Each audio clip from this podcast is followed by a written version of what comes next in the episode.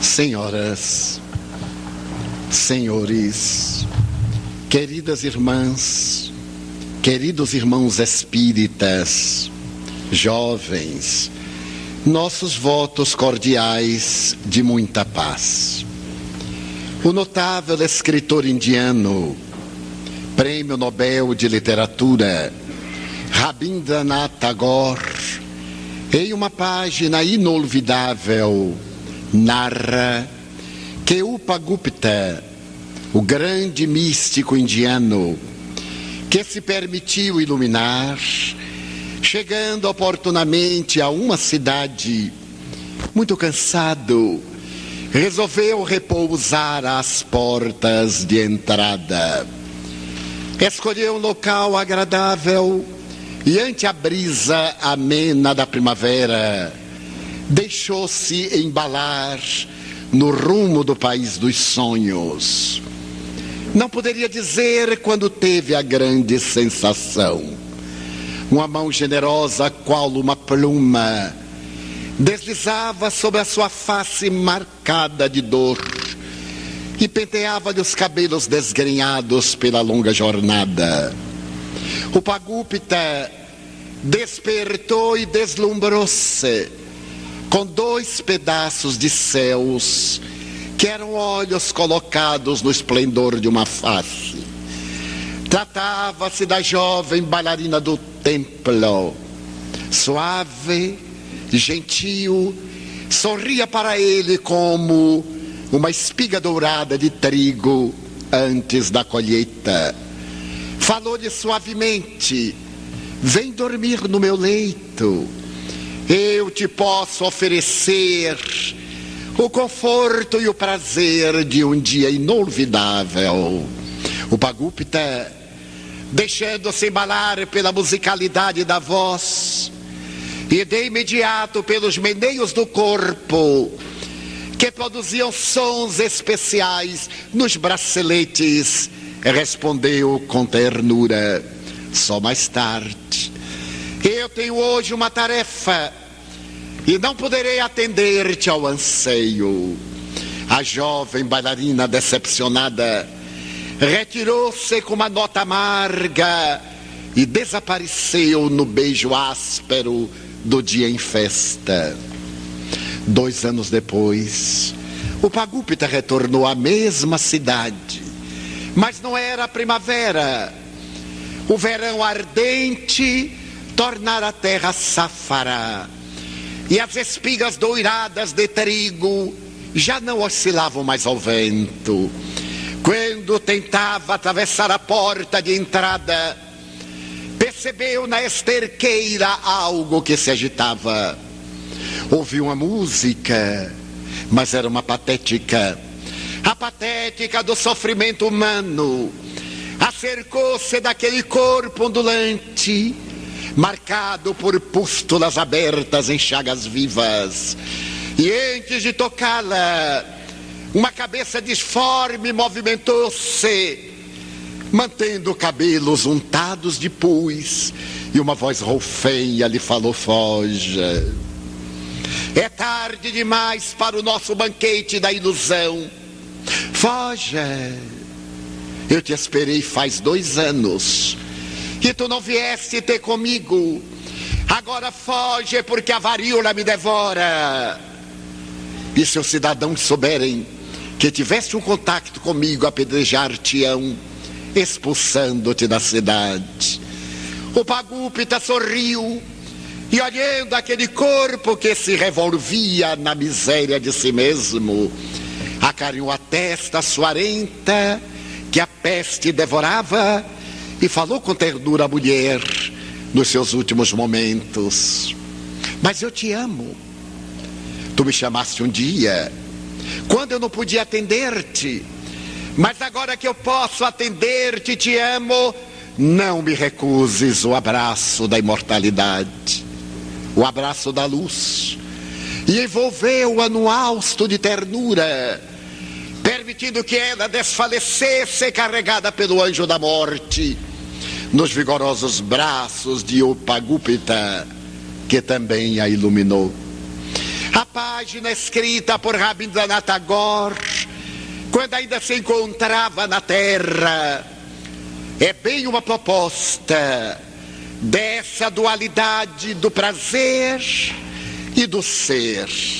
A busca desse momento fugaz que logo passa e a inteireza desse momento sem tempo que nunca se exclui nem desaparece. Talvez tenha sido algo semelhante que levou o pensador chinês Lao Tse a escrever com propriedade: aquele que se conhece é um sábio, mas aquele que conhece aos outros é o iluminado. Busca da iluminação é indubitavelmente o projeto do nosso processo reencarnacionista. Lucigênitos, porque da luz gerados, avancemos pela estrada das sucessivas reencarnações, procurando fazer que desabroche o sol interior, que Platão chamava Eidos, e que é o Cristo interno que um dia irá tomar conta das províncias do nosso self para diluir as sombras do nosso ego.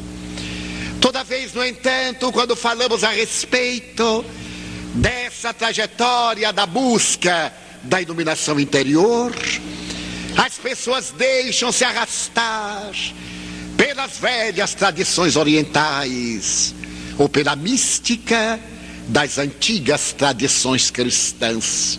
Como iluminar-se em um mundo assinalado pela ansiedade, marcado pelo desespero, que vive a sua crise mais grave no processo histórico dos tempos modernos. Seria ideal que essa iluminação ocorresse quando nos fosse possível fugir do contágio da multidão, estar distante da perturbação que graça e fazendo aquele mergulho interior no silêncio da caverna, ou no acume da montanha, ou diante do oceano que se agita, tivéssemos o encontro com Deus. Em realidade, é uma metodologia que pode ser aplicada, mas nem com maior êxito do que essa busca natural do auto-recolhimento.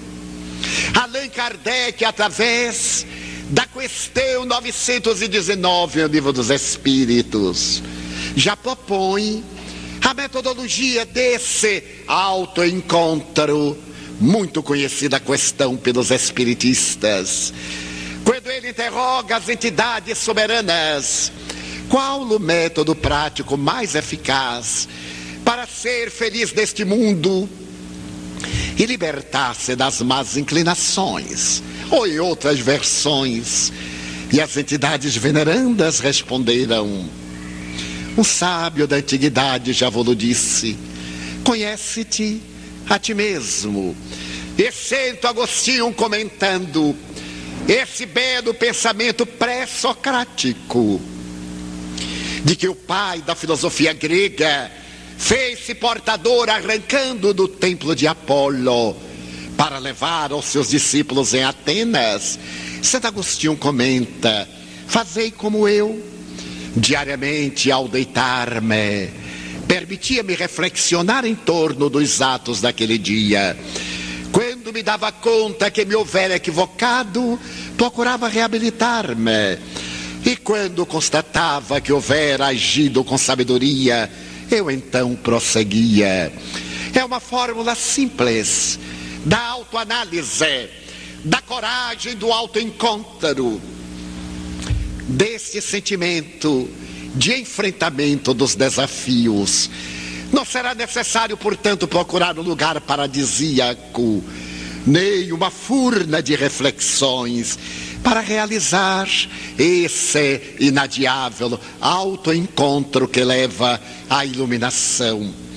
O Dr. Jim Hammer, um dos mais notáveis estudiosos da genética do comportamento, faz uma análise da busca da autoiluminação partindo de uma história real de um jovem que ele teve a ocasião de encontrar no santuário de Hosenji, no Japão. Era um jovem professor da Universidade de Hamburgo. Esse rapaz experimentou uma problemática na área afetiva aos 24 anos. A sua decepção foi tão grande que ele perdeu o sentido existencial. Afinal, a nossa vida deve ter um significado psicológico. A motivação que nos leva aos enfrentamentos. E o rapaz Michael Hoffman, tomado por uma terrível decepção, tomou de uma bicicleta e começou uma saga onde eu encontrarei a felicidade. E saiu à caça da felicidade. Pedalando, ele atravessou a Europa, adentrou-se pelo Bósforo na Ásia e pedalando, ele chegou à China anos depois. Teve a oportunidade de participar de cultos religiosos variados, desde as doutrinas do cristianismo até as velhas ortodoxias gregas, sírias e dos diversos países por onde deambulou. Na China, ele travou contato com o taoísmo. E essa doutrina da integração, de certo modo, não conseguiu satisfazê-lo. Resolveu viajar ao Japão e, graças ao apoio da família, adquiriu um bilhete aéreo e transferiu-se a Tóquio. Ele ouviu falar de um templo shintoísta, o templo Hosenji. Partiu para lá. A situação bucólica em que se encontrava o templo levou a uma autorreflexão. Qual é o sentido da vida? De quem eu estou fugindo? Para onde eu vou, eu levo-me. A minha busca deve terminar onde estou e não continuar para onde vou. Ali ele teve a oportunidade de contemplar uma natureza gentil, mas teve a coragem de perceber que aonde vamos, levamos os nossos problemas. A solução não está em lugar algum, está na decisão que deveremos tomar para equacioná-los. Ele fez a grande viagem para dentro e iluminou-se. Agora, com 35 anos, quando o Dr. Hammer foi visitá-lo, havia nele uma luminosidade estranha, que ele saía pelos olhos tranquilos como dois retalhos de lago transparente. E o grande investigador da genética perguntou-lhe: equacionados os problemas? E ele disse: bem, aqueles que eu conheço. Porque há problemas no nosso inconsciente que ainda não podemos identificar. E como cada dia o nosso organismo é novo, as disposições dos órgãos mudam, graças às paisagens das emoções que os influenciam. Eu espero que venham novos desafios. Mas você é um iluminado. E o iluminado, o iluminado é alguém que se transformou em luz, mas é alguém que ainda pensa, que se agita e que também tem anseios de glorificação. Equivale dizer que a autoiluminação não significa ausência de desafios, ausência de problemas. E o que é a autoiluminação? O doutor Deepak Chopra esse notável cardiologista psiquiatra indiano, que reside em Boston, nos Estados Unidos, define a autoiluminação como encontro com seu Deus interior. O apóstolo Paulo falava desse desafio da viagem interna para sua realização. As várias doutrinas criaram conceitos para significar o Buda, o Messias, o Cristo, a força sutil e oculta, para poder encontrar uma razão profunda para que a vida tenha sentido. Então assevera de Pak Chopra, não se trata de uma manifestação de natureza transcendental no que diz respeito à paranormalidade.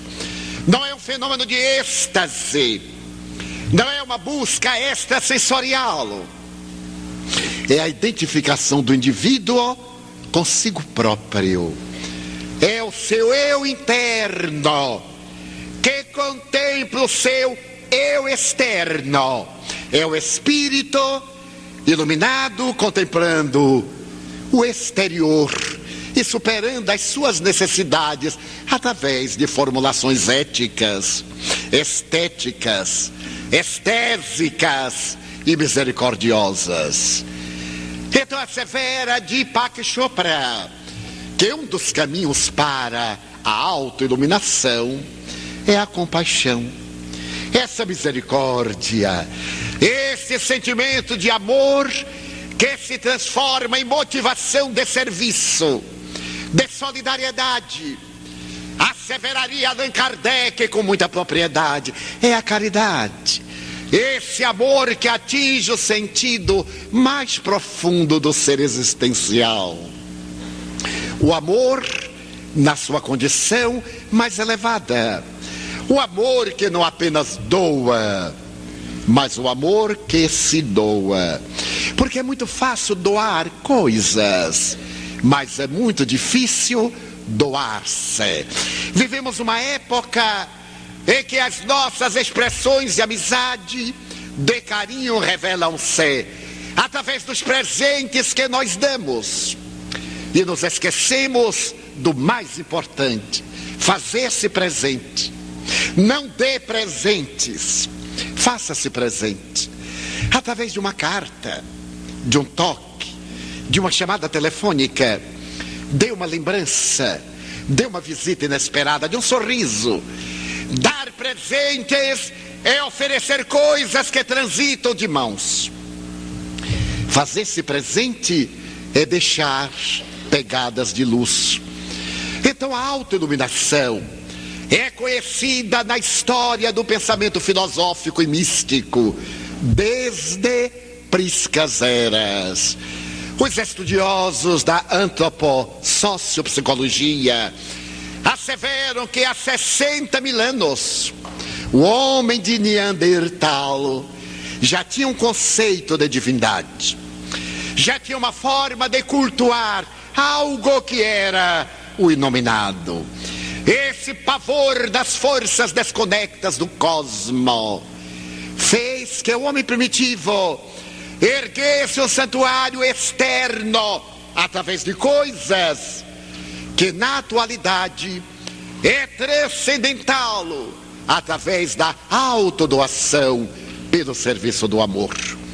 Em 60 mil anos, quando o ser antropológico abandonou o instinto que lhe governava o destino para deixar-se arrastar pela razão que deve governar o instinto primário, essa autodoação torna-se-nos indispensável, imediata, para que tenhamos sentido a oferecer a nossa própria vida.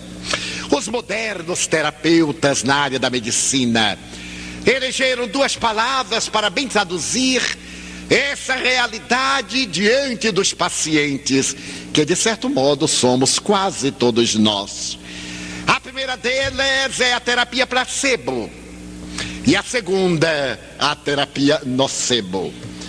Nós vivemos sempre na busca da ilusão e desejamos soluções miraculosas, mas felizmente o nosso poder mental é tão grande que desconhecemos a sua capacidade de realizações terapêuticas e construtivas.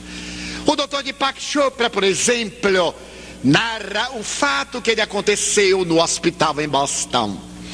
Ele foi visitar um paciente indiano que havia chegado com um grupo de uma empresa de Nova Delhi e que fora vítima de uma problemática cardiológica. Estava internado na unidade de terapia intensiva E à medida em que se passavam os minutos, o problema tornava-se cada vez mais grave. O doutor de Chopra examinou-lhe a organização coronariana e não havia uma justificativa aparente para que ele estivesse piorando.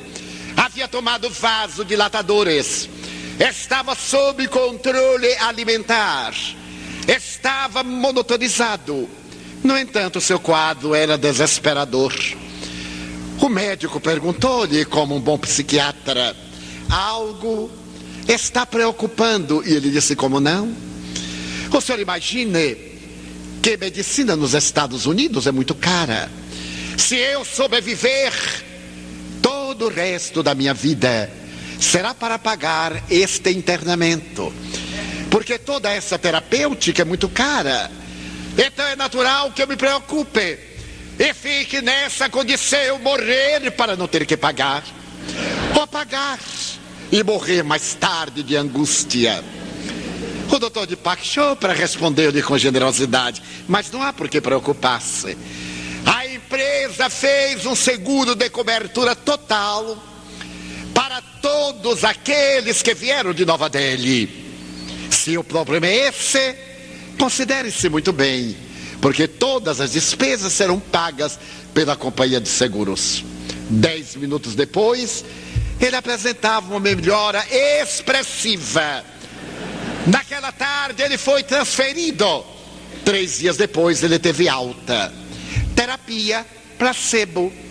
Através da palavra, em um processo psicoterapêutico, a mente, pela emoção, trabalhou no sistema nervoso central e circulatório, permitindo que se restabelecesse o equilíbrio. Então a nossa mente é geradora de forças que nós ignoremos ou desperdiçamos na frivolidade, na desatenção e no nosso malveso de ser precipitados. Uma paciente perguntava ao Dr. Chopra, durante 20 anos, sempre que ia fazer o check-up, ao terminar duas vezes por ano, ela dizia então: tenho ou não tenho câncer? Não, senhora. A senhora não tem câncer.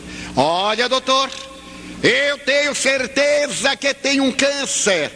Mas os exames negam a sua certeza. 20 anos após, ao terminar o quadragésimo check-up, ela perguntou como de costume então: detectou algum câncer? Sim.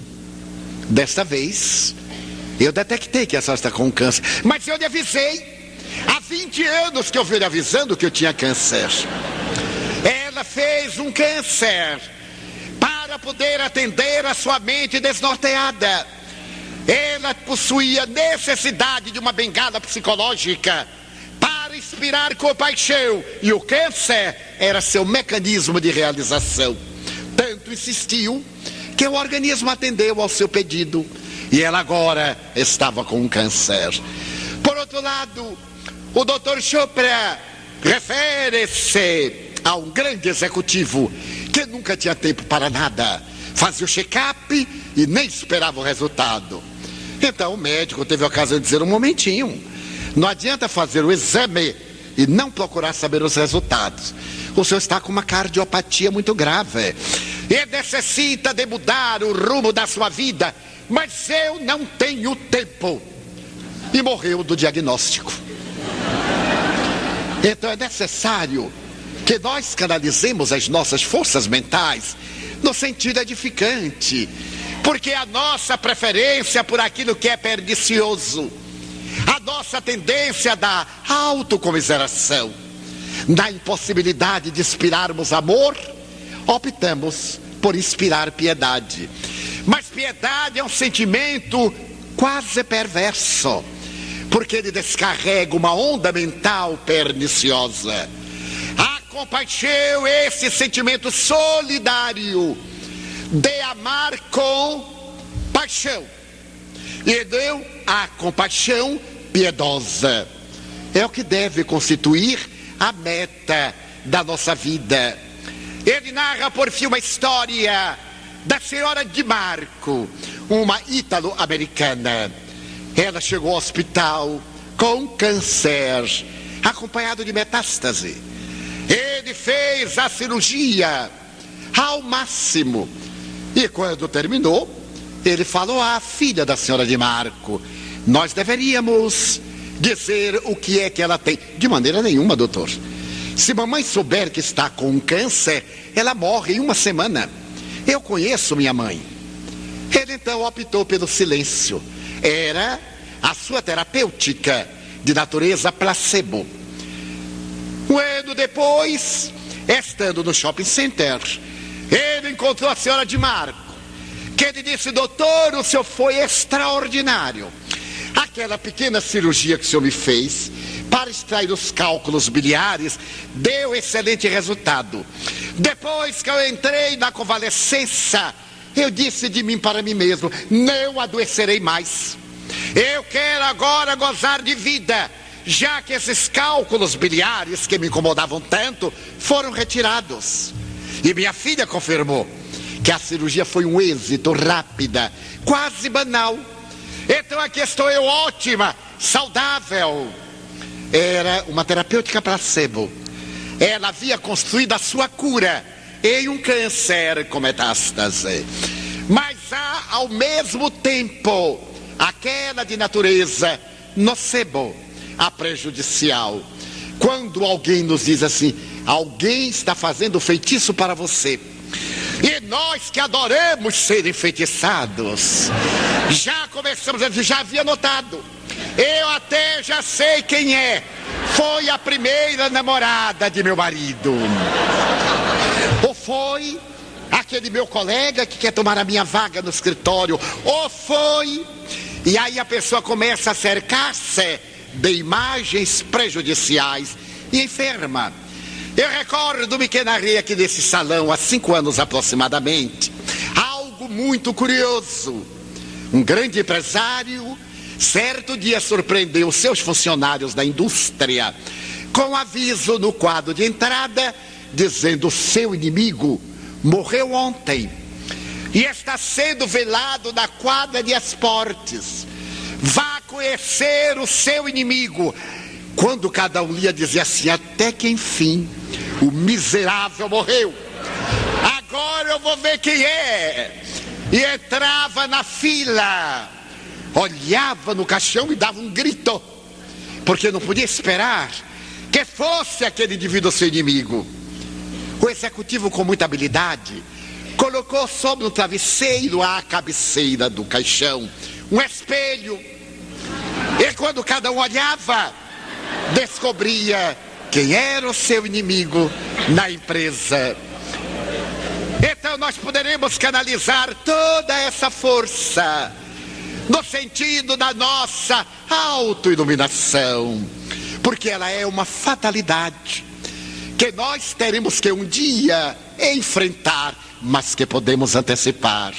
Começando hoje, abandonando as mais terríveis bengalas psicológicas e uma dessas é: quem sou eu? Muita gente diz: ai, Divaldo, quem sou eu?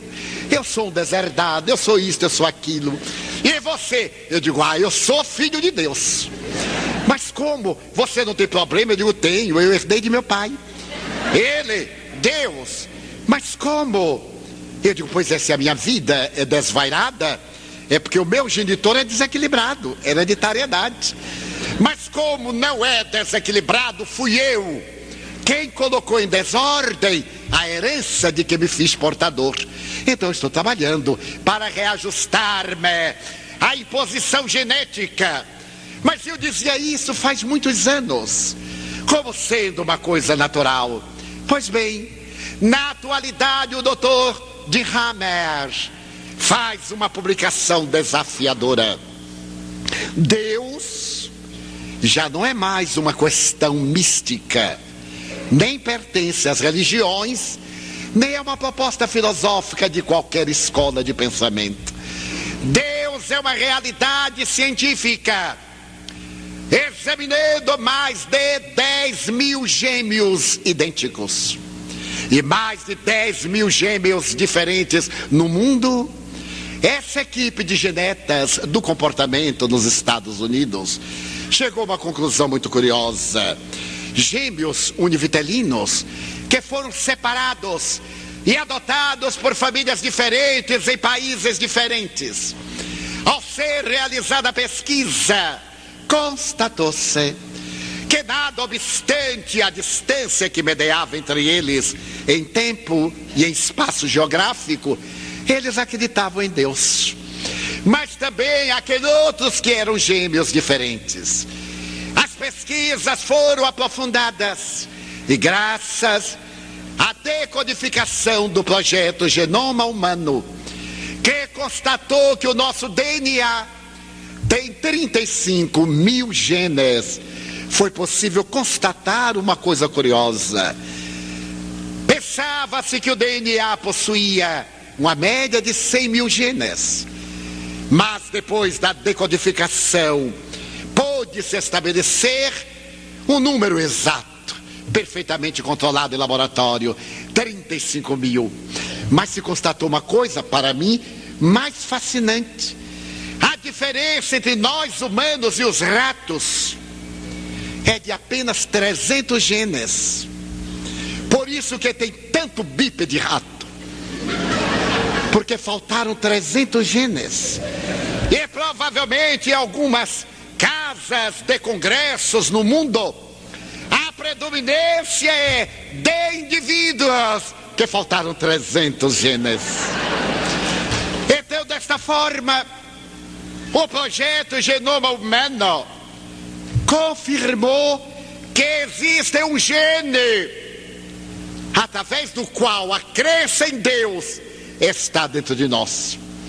Crer em Deus é genético. Provavelmente veio do homem de Neandertal, recuadamente do psiquismo divino, que mergulha na indumentária da matéria, nas várias formas da existência terrestre, inanimada e animada, até o momento de humanidade. Assevera o notável Dr. de Hammer que esse gene, o VMAT2, é o gene da presença de Deus. Crer em Deus é genético, ter religião é social de acordo com o meio ambiente, com os nossos relacionamentos, com a educação que nós recebemos, adotamos, a crença religiosa, mas Deus encontra-se dentro de nós. É comovedor, porque no ano de 1992, conforme narramos aqui há dois anos, na Universidade de Los Angeles, na Califórnia, o neuropsiquiatra canadense Michael Persinger realizando experiências de escaneamento cerebral, constatou que através da emissão de pósitrons, o cérebro revelava um ponto luminoso. Surpreendeu ao Dr. Persinger que se apresentasse uma luminescência em determinado ponto cerebral, entre os lobos temporais. Ele comunicou a experiência ao Dr. Vilayanu Ramachandra, que realizando experiências mais profundas, constatou que esse ponto de luz reage à medida que diante do paciente se anuncia o nome de Deus. Seja Rama, ou Brema, God, o Dieu, God, o Deus, como se enuncia o nome da divindade, ou de Jesus, ou de Maomé, ou de Moisés, nomes que tenham vinculações com a divindade, ele aumenta de volume o ponto luminoso. O doutor Ramachandran resolveu denominar o ponto de Deus no cérebro. Fascinada pela pesquisa, a doutora Dana Zohar física quântica da Universidade de Oxford, americana de nascimento, resolveu vir a Los Angeles acompanhar as pesquisas e depois de mergulhar o bisturi da investigação, Ela definiu que esse ponto de Deus é o fulcro no qual o Espírito se imanta a matéria. Mas ela não é religiosa, não é mística, não é filósofa. É cientista da física quântica e tornou-se célebre porque publicou nos anos 90 uma obra notável, best-seller no mundo, O Ser Quântico, estudando a constituição molecular da vida humana através da visão quântica. A doutora Dana Zohar teve a coragem de assumir a responsabilidade de que existe em nós uma inteligência espiritual. Menos de 10 anos após as experiências por ela realizadas, eis que agora surge a questão genética a respeito de Deus, convergentes para demonstrar aquilo que as velhas tradições orientalistas já nos afirmavam. Há mais de seis mil anos que o Bhagavad Gita e os Upanishads, na obra do Vedanta, falam que o ser humano é constituído por sete fulcros ou chakras e que o mais importante é o chakra coronário. Esta parte superior do cérebro, ele é o fulcro de vinculação com a divindade. Vem agora a neurociência e a física quântica encontrar o lugar topograficamente do cérebro em que se encontra essa vinculação. E na genética, a presença do VMAT2, confirmando que nós somos seres emanados de Deus. É fascinante notar-se que os chineses, por sua vez, há mais de quatro mil anos, também afirmavam que há em nosso cérebro psíquico um lótus de mil pétalas. À medida que há espiritualização do indivíduo, essas pétalas abrem-se para propiciar-se a vinculação com o divino, as antenas de natureza parapsíquica. Através da mediunidade incomparável do venerando apóstolo Francisco Cândido Xavier, o espírito André Luiz, e missionários da luz, analisando a glândula pineal ou epífise, faz uma análise de que essa glândula endócrina, depois de realizar o seu mistério de veladora do sexo, porque ela que controla os hormônios, ela se torna a produtora somente da substância que mantém a nossa pigmentação, a melanina. Ele então transforma-se em uma glândula psíquica, ou glândula da mediunidade. E ela se encontra exatamente entre os lobos temporais, conforme as asseverações dos pesquisadores da Universidade de Los Angeles, na Califórnia, e da doutora Dana Zohar.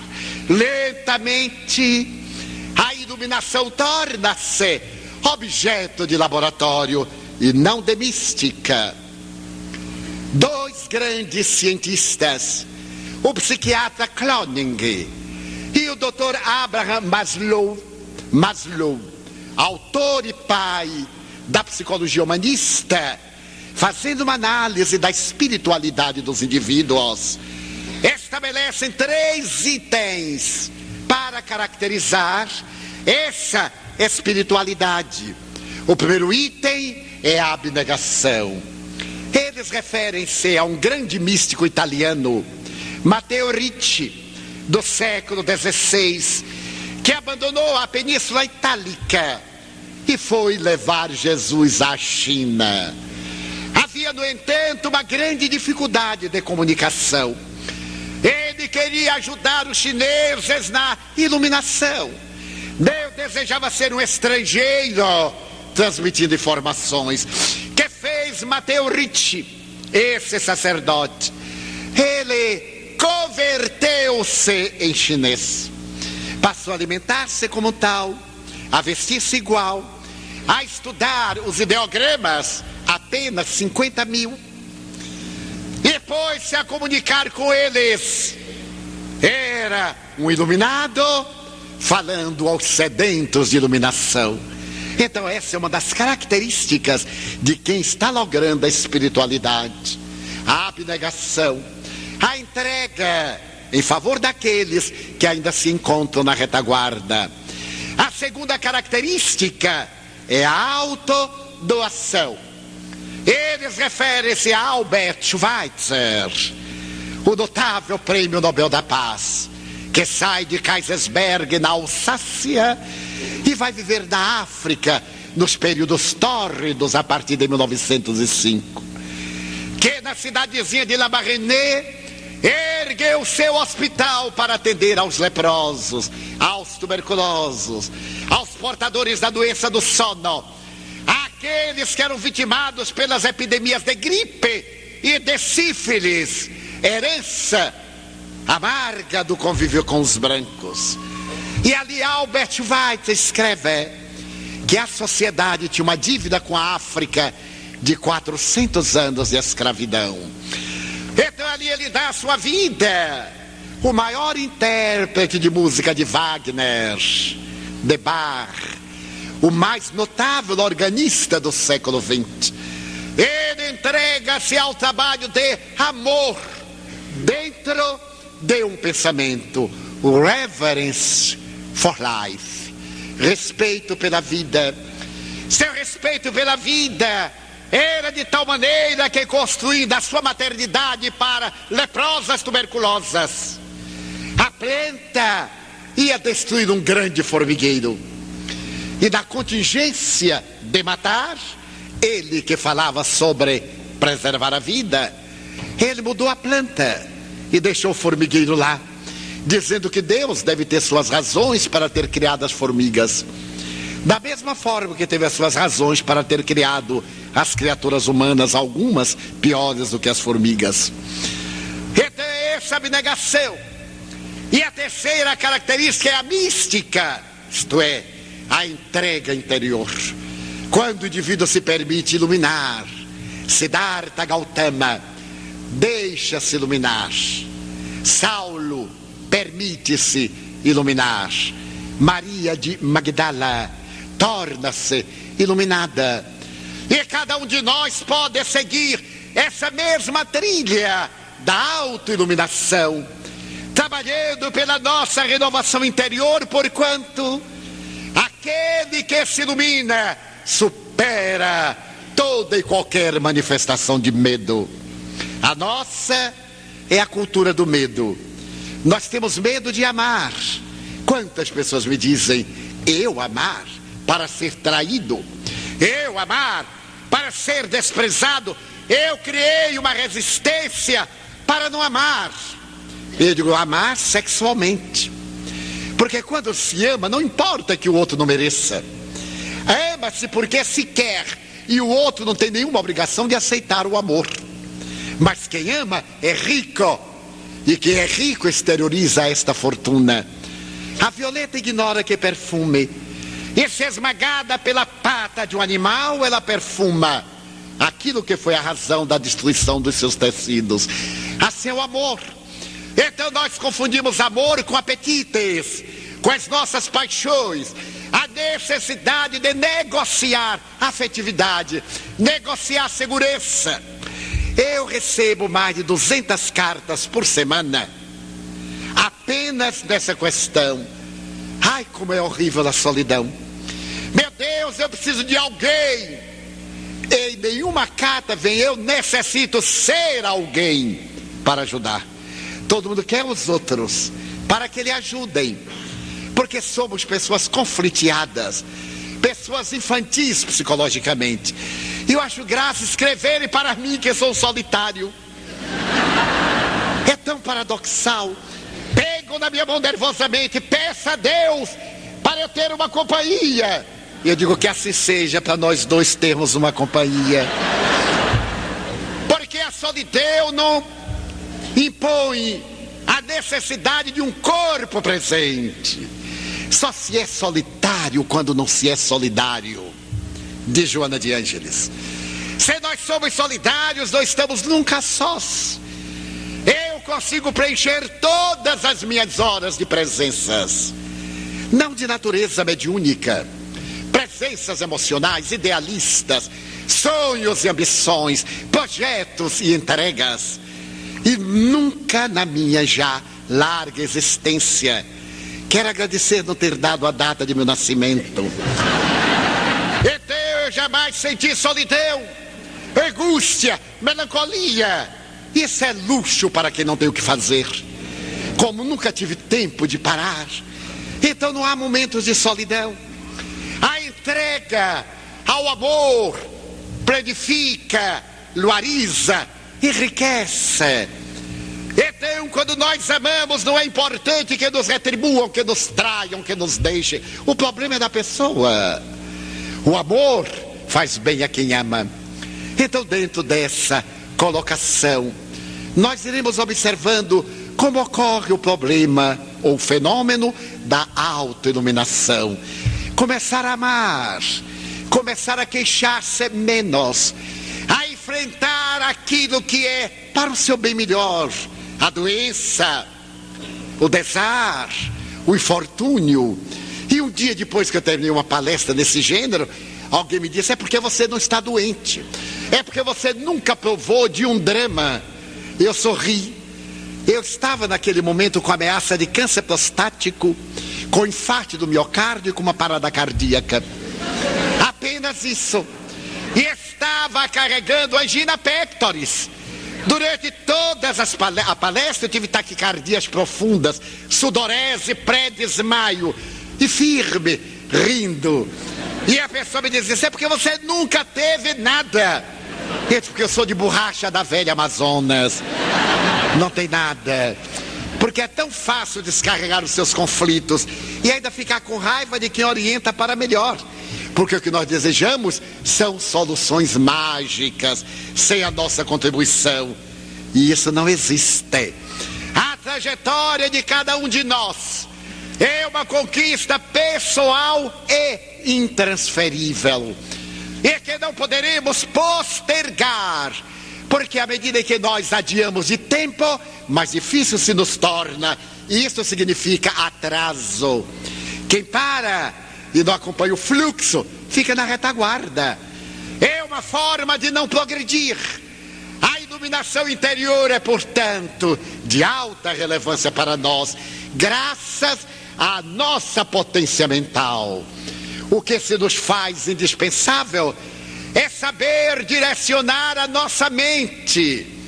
A psicologia demonstra que todos nós temos por dia 90 mil pensamentos, sendo que a maioria tem 89.998 pensamentos negativos, só dois por erro positivos. Vez que vem um pensamento, meu Deus, hoje é dia de palestra, mas vai chover eu e me molhar, pegar uma gripe de jeito nenhum.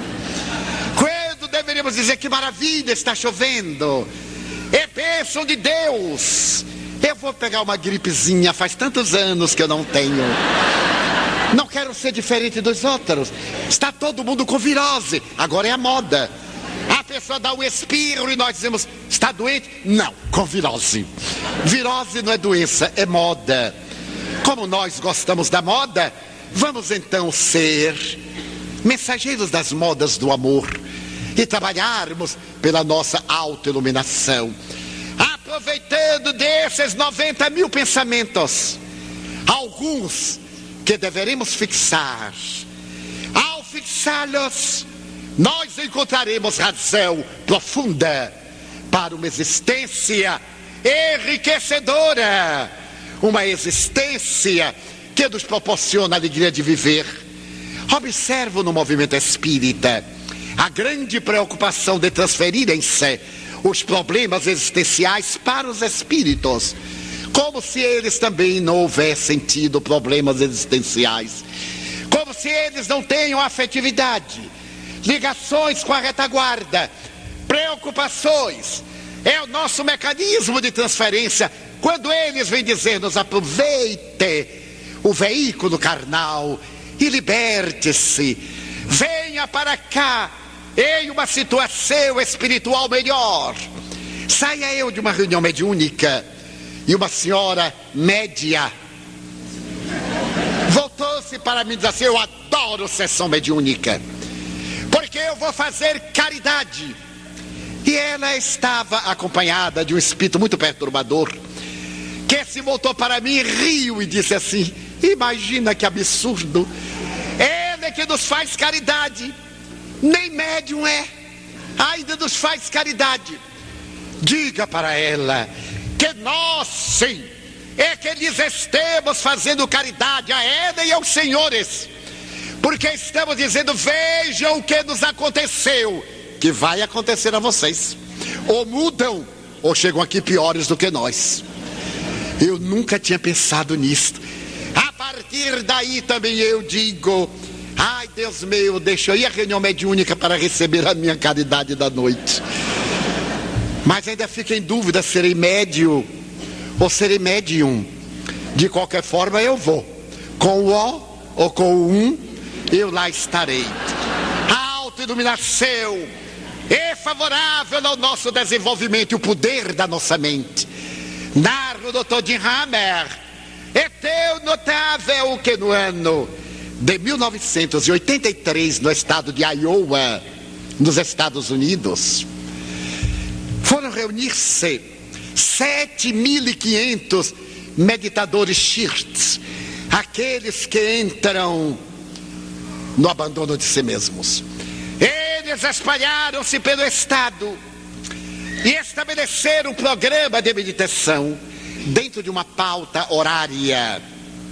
Começaram no domingo, cinco vezes ao dia, em toda parte, aqueles meditadores concentrar-se-iam no amor, anulando o ego, trabalhando pela sociedade, movidos pela compaixão. No dia seguinte, segunda-feira, a estatística de crimes havia baixado 10% naquela noite, coincidentemente. Mas a bolsa de valores subiu e o nível de atendimento hospitalar desceu. Nos dias sucessivos, a estatística foi cada vez mais agradável. A bolsa atingiu índices como dantes nunca. A onda de crimes baixou quase a estatística convencional. E o número de enfermos, de acidentes e de agressões chegou a um estágio muito baixo. No outro domingo, eles encerraram o ciclo de meditação. E na segunda-feira, a onda de crimes da véspera começou a ascender. Uma semana depois, estavam nos mesmos níveis de antes dos meditadores. A bolsa em oscilação, a onda de crimes maior, o número de atendimentos hospitalares de emergência também muito alto. Estabeleceu-se que o poder mental pode mudar a nossa sociedade. Imagine se no dia em que nós pudermos todos pensar numa sociedade saudável, pensar numa terra igualmente saudável, abandonarmos tanta queixa, tanta violência e pensarmos em termos de solidariedade. Nunca me esquecerei de que também eu já tive a felicidade de ser assaltado no Rio de Janeiro. Graças a Deus. Porque como eu sou normal, e todo mundo normal já foi atendido, eu tenho uma amiga aqui no Rio que ela diz, eu sou tão infeliz que nem ladrão me assaltou. E naquela oportunidade inesquecível, 1971, não estava na moda. Eu devo ter sido pioneiro. Quando o bandido me segurou e gritou: O que é que leva aí? Eu então fiz uma análise. Tinha saído da casa de uma amiga depois de orar, fazendo o evangelho no lar, e disse: Eu não trago nada. Normalmente eu ponho o relógio à mesa para controlar o tempo. E por primeira vez na minha vida eu me esqueci de pôr o relógio no braço. E fiquei amargurado, meu Deus, minha vida vale mais do que um relógio de camelô. Que coisa de assim, não tenho nada. Ele deu-me uma bofetada e perguntou-me: não tem nada? Como é que chega a sua idade e não tem nada? Imagine que atrevido.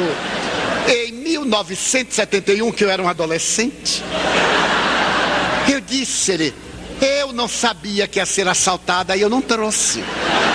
Foi a vez do bandido sorrir. Fiquemos amigos. E ele hoje é meu guarda-costas aqui no Rio de Janeiro. Numa das próximas reuniões ele estará perto de mim. É um homem forte. E toda vez que a fila está um tanto agitada e alguém me abraça, ele pergunta de longe: maneiro ou empurro? Porque ele está com medo que eu esteja sendo assaltado. E ele foi o único que me assaltou até hoje. Mas eu agradeci tanto a Deus e a ele, porque se tornou meu amigo. Um dia eu lhe perguntei: Você pretendia me matar naquela noite? Pretendia, sim, senhor. Ele era um egresso da Lemos Brito, a penitenciária. E o senhor era um arquivo. Nós estávamos cara a cara. Eu estava em liberdade condicional. Ou matava, ou voltava para a cadeia. E por que você não me matou? Porque o Senhor sorriu para mim e disse: Meu filho, eu não tenho medo da morte. Quando o Senhor falou, meu filho, foi a primeira pessoa além de minha mãe que me tratou com misericórdia, que me chamou de meu filho. Então eu disse de mim para comigo: é uma covardia matar este homem. Então eu deixei. E foi verdade. Quando disse, meu filho, eu não tenho medo da morte, até lhe agradeço. Porque eu sou espírita. Se eu morrer assassinado, eu entrarei no mundo espiritual muito bem. Você é que ficará muito mal, porque eu sou vítima. E a vítima, Deus abençoa. Ele tremeu. Então eu descrevi-lhe a genitora, dei uma mensagem de sua mãe. Ele me soltou. E então eu perguntei: qual é o seu problema? Fome. Então vamos comer. Vamos ao apartamento, estou aqui muito próximo. Eu levo você para jantar. Eu sou bom cozinheiro, cozinheiro baiano. Sou muito bom. Eu levo você lá. Meus amigos, não pode haver nada pior do que sistema nervoso. Eu era o novo Joano d'Arco, aquele mártir. Quando ele disse vemos e eu quis ir, as pernas não quiseram. Estavam chumbadas. Eu dei outro impulso, nada. Ele olhou para mim e perguntou: qual é o problema?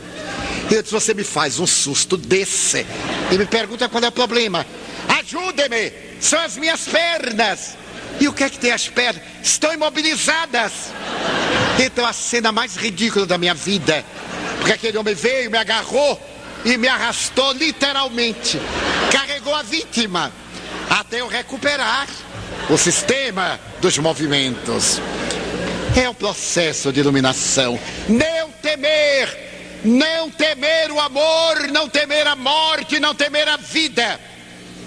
Não temer mal algum, porque ninguém nos pode fazer mal. O mal que nos façam, se soubermos administrar, torna-se-nos um grande bem. O mal que nos faz mal é o mal que praticamos, porque nos torna indivíduos maus. Então a proposta deste momento é um convite à autoiluminação, porque ao desencarnarmos, não teremos aqueles espíritos que nos conduzirão como se eles fossem os nossos capatazes. Cada um desperta no nível e na zona vibratória onde colocou seu pensamento e sua vida.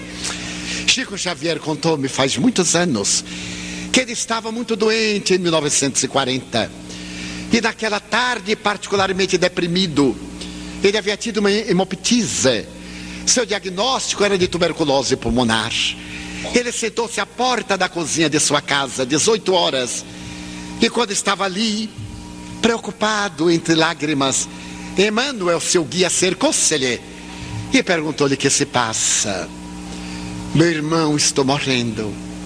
Não terei como cuidar de uma enfermidade tão grave. alimentos escassos, ausência de medicamentos. Eu gostaria de perguntar ao senhor: se eu desencarnar agora, o senhor me recebe? Não posso, Chico Xavier. Eu tenho já compromisso, até logo. E se foi? Ele disse: Meu filho, se o guia não podia me receber, quem o faria? Nessa situação dolorosa, acerca-se o espírito Sheila, a devotada enfermeira dos infelizes. Ora bem, então, ela me perguntou: O que tens, Chico Xavier? Retificando 1945. E então eu lhe disse: Estou muito mal e estou quase à morte. E Emmanuel não me pode receber. Você espera por mim, Sheila? Ela desgostaria muito, mas estou comprometida com Emmanuel e tenho uma tarefa que Deus se dê uma boa desencarnação, Chico. E foi adiante. Piorou. Era o tratamento nocebo. Ele disse: Meu Deus. Quando chega doutor Bezerra, então, meu filho, que se passa? Ele resolveu não se queixar. Doutor Bezerra, o senhor tem por acaso algum medicamento para essa besta que está doente? Olha, Chico, eu não fui veterinário na terra, mas eu vou ver o que é que posso. E morreu aos 92 anos de idade. Porque ele mudou a inclinação da sua mente.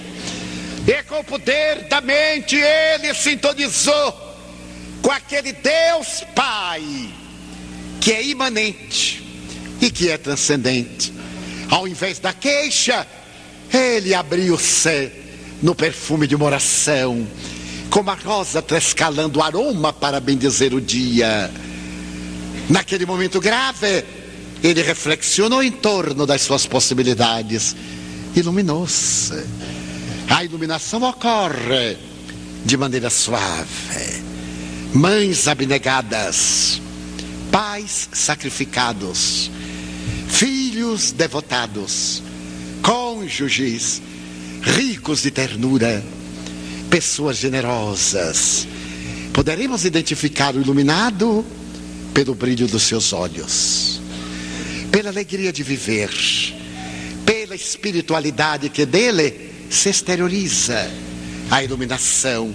Seja o nosso programa de vida, a busca, porque dia chegará que o anjo sorrateiro da desencarnação irá convidar-nos ao retorno e viajaremos com os equipamentos da nossa vilegiatura carnal.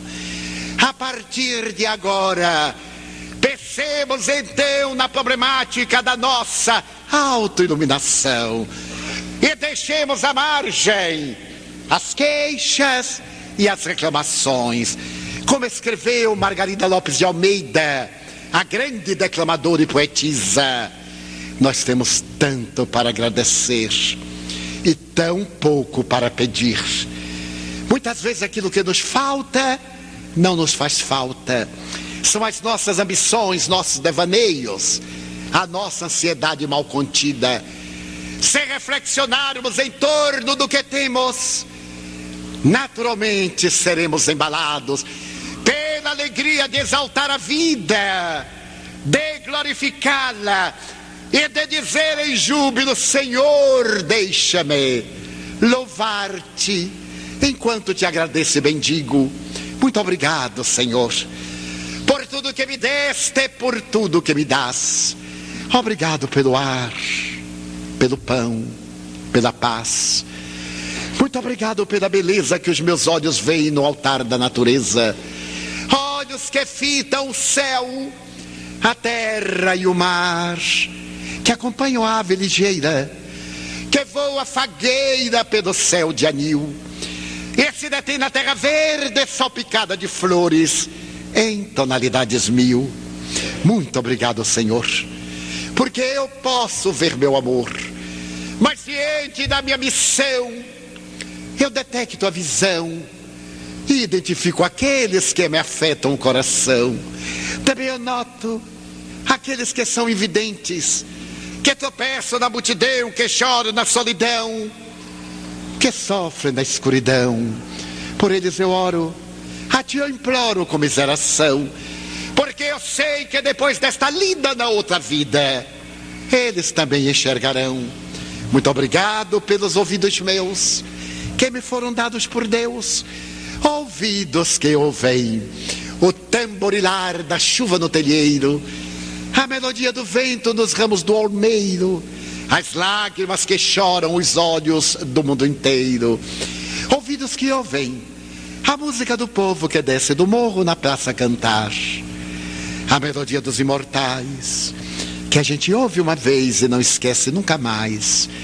A voz melodiosa, canora melancólica do boiadeiro e a dor que geme e que chora no coração do mundo inteiro. Pela minha faculdade de ouvir, pelos surdos, eu te quero pedir, porque eu sei que depois desta dor no teu reino de amor, eles voltarão a sentir. Obrigado pela minha voz e pela sua voz, pela voz que ama, que canta, que ensina, que alfabetiza, que legisla, que trauteia uma canção pela voz que teu nome profere com sentida emoção, diante da minha melodia, eu quero rogar pelos que sofrem de afasia. Eles não cantam de noite, eles não choram de dia. Oro por eles, porque eu sei que depois desta prova na vida nova, eles cantarão. Obrigado pelas minhas mãos, mas também pelas mãos que aram que semeiam, que agasalham, mãos de ternura, que libertam da amargura, mãos que apertam mãos, mãos dos adeusas, mãos de psicografias, de poesias, de cirurgias, mãos de sinfonias, pelas mãos que atendem a velhice, a dor, o desamor, pelas mãos que no seio embalam o corpo de um filho alheio sem receio, e pelos pés que me levam a andar sem reclamar. Muito obrigado, Senhor, porque eu posso caminhar diante do meu corpo perfeito, eu te quero louvar. Porque eu vejo na terra aleijados e felizes, amputados, marcados, paralisados, que se não podem movimentar, eu oro por eles porque eu sei que depois desta expiação, na outra reencarnação eles também caminharão. Muito obrigado por fim pelo meu lar. É tão maravilhoso ter um lar. Não é importante se este lar é uma mansão ou uma tapera, um ninho, um gravato de dor, um bangalô, seja lá o que for, uma casa no caminho, mas que dentro dele exista a presença do amor, de mãe ou de pai, de mulher ou de marido, de filho ou de irmão, a presença de um amigo, alguém que nos dê a mão, ou pelo menos a companhia de um cão, porque é muito triste viver na solidão.